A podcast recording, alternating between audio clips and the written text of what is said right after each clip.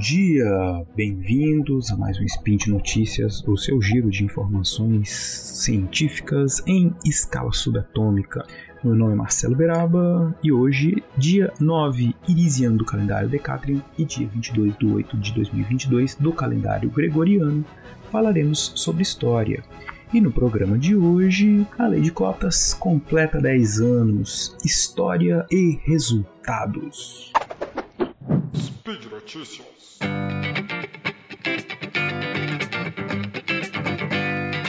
Muito bem, meus amigos, minhas amigas, hoje nós vamos falar sobre a Lei de Cotas que no dia 29 de agosto deste ano completará 10 anos. A Lei 12.711, que foi promulgada então no dia 29 de agosto, como eu disse para vocês, é uma lei que tem uma história e que é o resultado de uma história, né? Então eu vou falar um pouco para vocês sobre isso, não em ordem cronológica, né, para ficar assim diferentão. então eu vou falar um pouco sobre a, a lei de cotas e a história dessa lei, e depois sobre o seu significado histórico propriamente dito, né? Primeiramente, é importante dizer que a lei de cotas ela tem uma relevância que vai para além da própria lei de cotas, né? Ela surge antes do, de um debate né, que, que é iniciado pelo movimento negro, especificamente de uma marcha que aconteceu em 1995, né, a marcha Zumbi dos Palmares, que é, tinha entre as suas demandas né, o estabelecimento de uma política pública de acesso ao ensino superior no Brasil. Como vocês sabem, né, o acesso ao ensino superior no Brasil ele tem um corte racial, né? São eminentemente pessoas brancas que frequentam as cadeiras das universidades, especialmente nos cursos que são mais procurados, né? E isso não é sorte, isso não é acaso, né? Isso é fruto da história do Brasil, uma história que todos vocês conhecem, que já já eu vou retomar para vocês. Mas enfim, aí nós tivemos a partir dessa marcha um debate público muito importante sobre o racismo, algo que por si só já é relevante tendo em conta que no Brasil existe uma tradição de negar o próprio racismo, né? de dizer que ele é invenção, de que não existe, de que é uma democracia racial.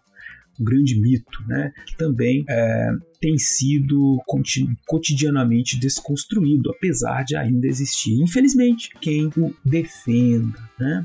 Bom, não preciso dizer porque isso é um mito, né? basta você fazer a técnica do pescoço. Entra num restaurante chique, entra num curso muito prestigioso assim como medicina, é, vai verificar os espaços de e frequentar as pessoas que têm poder político, econômico, que gozam de status social. Vocês vão ver que a maioria absoluta das pessoas ali presentes são brancas, né? E vocês devem estar se perguntando, Marcelo, qual é o problema disso? Ora, o problema é que o Brasil não é um país formado pela maioria de pessoas brancas, né? Nós temos uma grande parcela da população de pele escura, seja ela pela sua ascendência afro-brasileira, seja ela por a sua ligação com as etnias indígenas. E essas pessoas não estão representadas nesses lugares. Né? Elas estão. Em que locais elas estão? Estão nos locais de exclusão social. Né? Muitas vezes elas estão, então, sub, é, super representadas em espaços como prisões, né, é, em serviços que são considerados é, serviços menos é, que dão, que pagam menos, né, que enfim são menos prestigiosos, prestigiados, né, apesar de serem todos importantes, diga-se de passagem. Uh, mas, enfim, esses são os lugares reservados para essas pessoas no Brasil. Isso tem uma história, como eu disse para vocês. Enfim, partindo dessa constatação, nós tivemos aí um debate durante os anos 2000, muito acirrado, inclusive publicação de livros de pessoas dizendo que as, as cotas iam aumentar o racismo, que ia cair a qualidade do ensino, que ia promover um caos, né? É, esse outro debate que também tem história. Hoje eu estou só dando assim, uns, umas dicas, né? Umas é, dizendo para vocês muita coisa tem história, tem muita história para contar também daqui a pouco. Mas enfim, esse debate, esse medo, né, de que a ascensão de pessoas não brancas poderia gerar o caos, né, a destruição, é, faz parte de outros debates da história do Brasil também. Não foi diferente com relação às cotas, né? O medo era que esses locais de excelência, que são as universidades públicas, porque sim, né, a ciência no Brasil é produzida pelas universidades públicas, se tornassem espaços com menos qualidade, né? E então você teve muita gente que defendia o mérito, né? Então, se a pessoa tem capacidade, ela vai entrar. Se não tem, não vai entrar. Né? Então diziam que ia cair muita qualidade do ensino. Bom, hoje em dia, né, completados aí 10 anos da lei, nós temos diversos estudos que mostram não houve queda na qualidade, houve é, uma maior diversificação do público discente nas universidades, mesmo em cursos mais procurados, como medicina, direito. Né? Você tem aí uma participação que girava em torno de 2%, é, chegando hoje em dia na casa dos 30% a 40% em diversos cursos. Né? Uh, muitos de vocês estão ouvindo viveram né, esse processo de debate. Né? Então, é uma história que eu conto para vocês que vocês sabem que ela aconteceu, né, como e os resultados que ela trouxe, que ela trouxe para a sociedade de maneira geral. Né? Então não preciso, não é uma coisa que eu estou aqui inventando, todo mundo viu acontecer. Bom, e especificamente sobre a lei, né? Ela foi promulgada em 2012, depois de todo esse debate, ela foi é, aprovada pelo Congresso. E é, o que, que ela garante? Né? O que, que significa essa lei? Essa lei, ela é ela garante o seguinte, que 50% das vagas das universidades e institutos federais estariam reservadas para as pessoas que estudarem escola pública. Desse total, metade né, é voltado para a população com renda familiar de um e meio salário mínimo. Então tem aí um corte social. E aí, a partir de cada configuração demográfica da, de cada região em que está a instituição de ensino superior federal, é feito a reserva para as pessoas negras, indígenas e portadoras de deficiências. Né? É, então, é, essas é, portadores de deficiência, não, pessoas com deficiência, desculpa. Então, esse recorte, ele demográfico, né, vai partir de uma questão social, chegar na questão racial e na questão étnica, né? É, como é que funciona o acesso? O acesso é por meio de autodeclaração. Né? Então, a pessoa se declara negro, preto, pardo, indígena, e aí ela passa em algumas instituições por comissão de avaliação. É, essas comissões acabaram foi, foi, vista, foi percebida a necessidade de que se criasse essas comissões justamente porque infelizmente ocorreram muitas fraudes, né? Ocorre porque a pessoa tenta inviabilizar o sistema usando de desculpas esdrúxulas, né? Do tipo que todo mundo é negro no Brasil geneticamente. A questão não é genética. Né? A questão é, tem a ver com quem é lido como negro, com quem é lido como branco. É evidente que isso tem variações regionais. Né? É, e aí é interessante essa questão da comissão, porque ela consegue fazer essa avaliação que é um tanto subjetiva, né? E, enfim, consegue fazer melhor, ajudar no mínimo né, a, a fraudar, a evitar as fraudes. Né? Então, a questão das comissões acabou sendo uma alternativa interessante. Uh, algumas universidades que já tinham pioneiramente reservado as suas vagas antes da lei, né, em 2003, como a Universidade Estadual do Rio Grande do Sul, a Universidade Estadual do Rio de Janeiro, a Universidade Estadual da Bahia, a Universidade Estadual do Norte Fluminense, é, aprovaram ou cotas para pessoas de baixa renda, ou cotas para pessoas que é, negros e pardos, né? pretos e pardos. É, então essa, essa consolidação nos, nas instituições federais veio com a promulgação da lei, né, e depois de um tempo de, de, grandes debates e de algumas experiências bem sucedidas nas universidades estaduais que eu acabei de citar para vocês, né.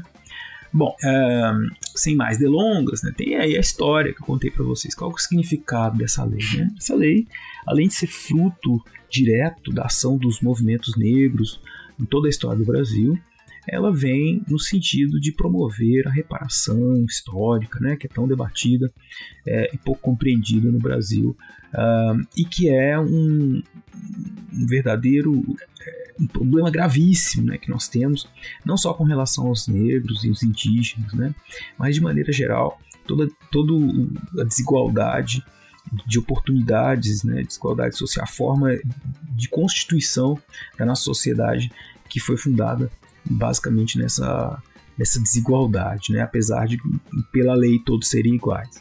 Bom, essa situação então precisa, carece de uma política pública. É evidente que ela não é a solução final. Né? A lei de cotas de 2012 foi muito bem sucedida, muito importante. Tá para ser revista, para ser melhorada. E o que pode ser melhorado? Pode ser melhorado as políticas de é, permanência, porque a pessoa entra no curso, mas ela precisa se formar. E tem curso que tem um alto custo de materiais, de livros, né? então precisa garantir uma estrutura para que a pessoa possa estudar é, e se dedicar aos estudos. Né? Muitos cursos são, acontecem, são integrais, né? acontece o dia inteiro, a pessoa não tem como trabalhar. E se a gente pensar bem, se a pessoa tem que estudar e trabalhar, ela já não está em pé de igualdade com quem só estuda.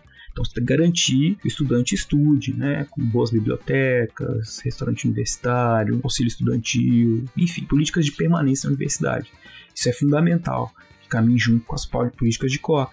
Né? Uh, mas como eu dizia, né? então você tem uma longa história, uma história da, de escravização né? indígena e negra, africana, que terminou, né? terminou no final do século XVIII com a abolição legal né? dos indígenas eh, era proibido já há alguns séculos, mas continuava acontecendo na prática, eles continuam excluídos ainda em grande medida, né?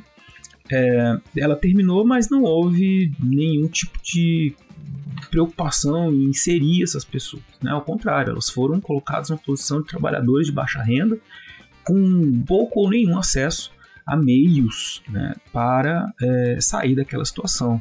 E nós bem sabemos que, ainda que não seja determinante, é muito importante o acesso à educação, seja ela educação primária como educação superior, né? educação primária básica de qualidade e educação superior é, que, como eu disse, é, as instituições superiores no, no, Brasil, elas sempre foram reservadas a um público, a formação de uma elite, né, uma elite intelectual, por sua vez, no caso brasileiro, casa né, tem ligação com a elite econômica também.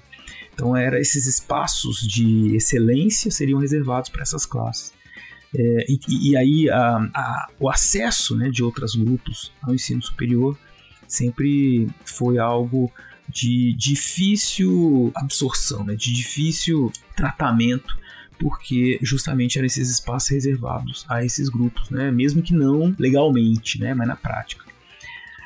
Então, uh, trazer a lei de cotas né, para o debate é falar da história do Brasil, falar da história das resistências indígenas, é, das resistências dos escravizados, dos libertos, né? É, resistências que aconteciam de forma física, direta, né, com as rebeliões, fugas, revoltas, revoluções que aconteceram no Brasil é, ao longo dos séculos e também com a mobilização, né, especialmente nos séculos 19 e 20, né, a historiografia tem mostrado cada vez mais como os, é, os negros, os indígenas têm não foram agentes passivos na conquista das suas liberdades, né? Eles estiveram sempre uh, em lutas, né, diretas ou indiretas, pelos, por esse reconhecimento, né? E, inclusive reconhecimento é, público perante o Estado, né, de forma a ter garantidos aí os seus direitos como os outros cidadãos. Né. É, é fato que depois da Revolução Francesa, da Revolução do Haiti, né, que são dois polos opostos da mesma revolução, do mesmo processo revolucionário, muitas dessas ideias de liberdade, igualdade se espalharam pelas Américas, né?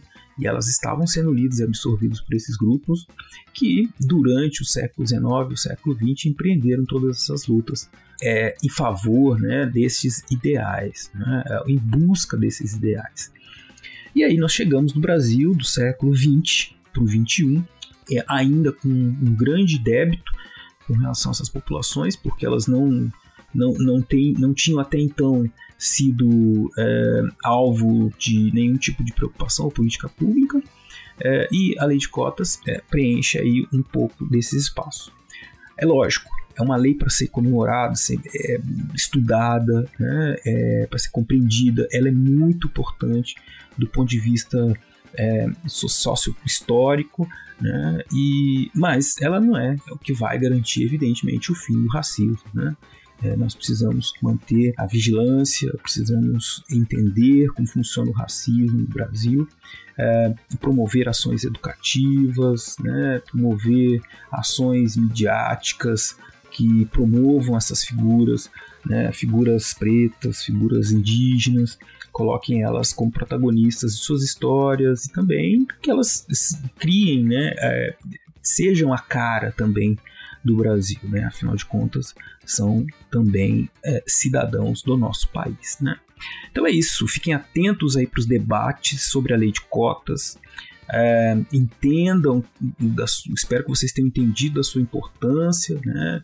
É, e que vocês possam ajudar, né? O, na divulgação dessas ideias, dessa do conhecimento sobre a lei de cotas e da sua relevância para o Brasil, para a compreensão do Brasil do presente, do passado, para a construção de um Brasil do futuro é, um pouco melhor. Né? É isso então, gente. Eu queria hum, agradecer a todos vocês que ouviram. É, deixei para vocês os links comentados no post e espero que vocês também comentem, mandem suas, suas perguntas para que a gente possa conversar mais sobre este tema.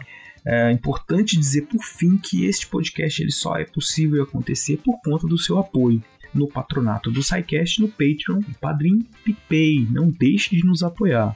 Um grande abraço e até amanhã.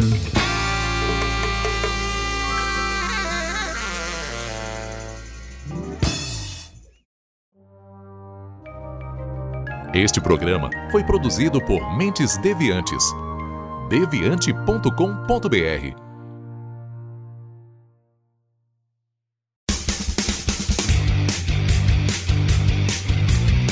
Cortes, edição de podcast.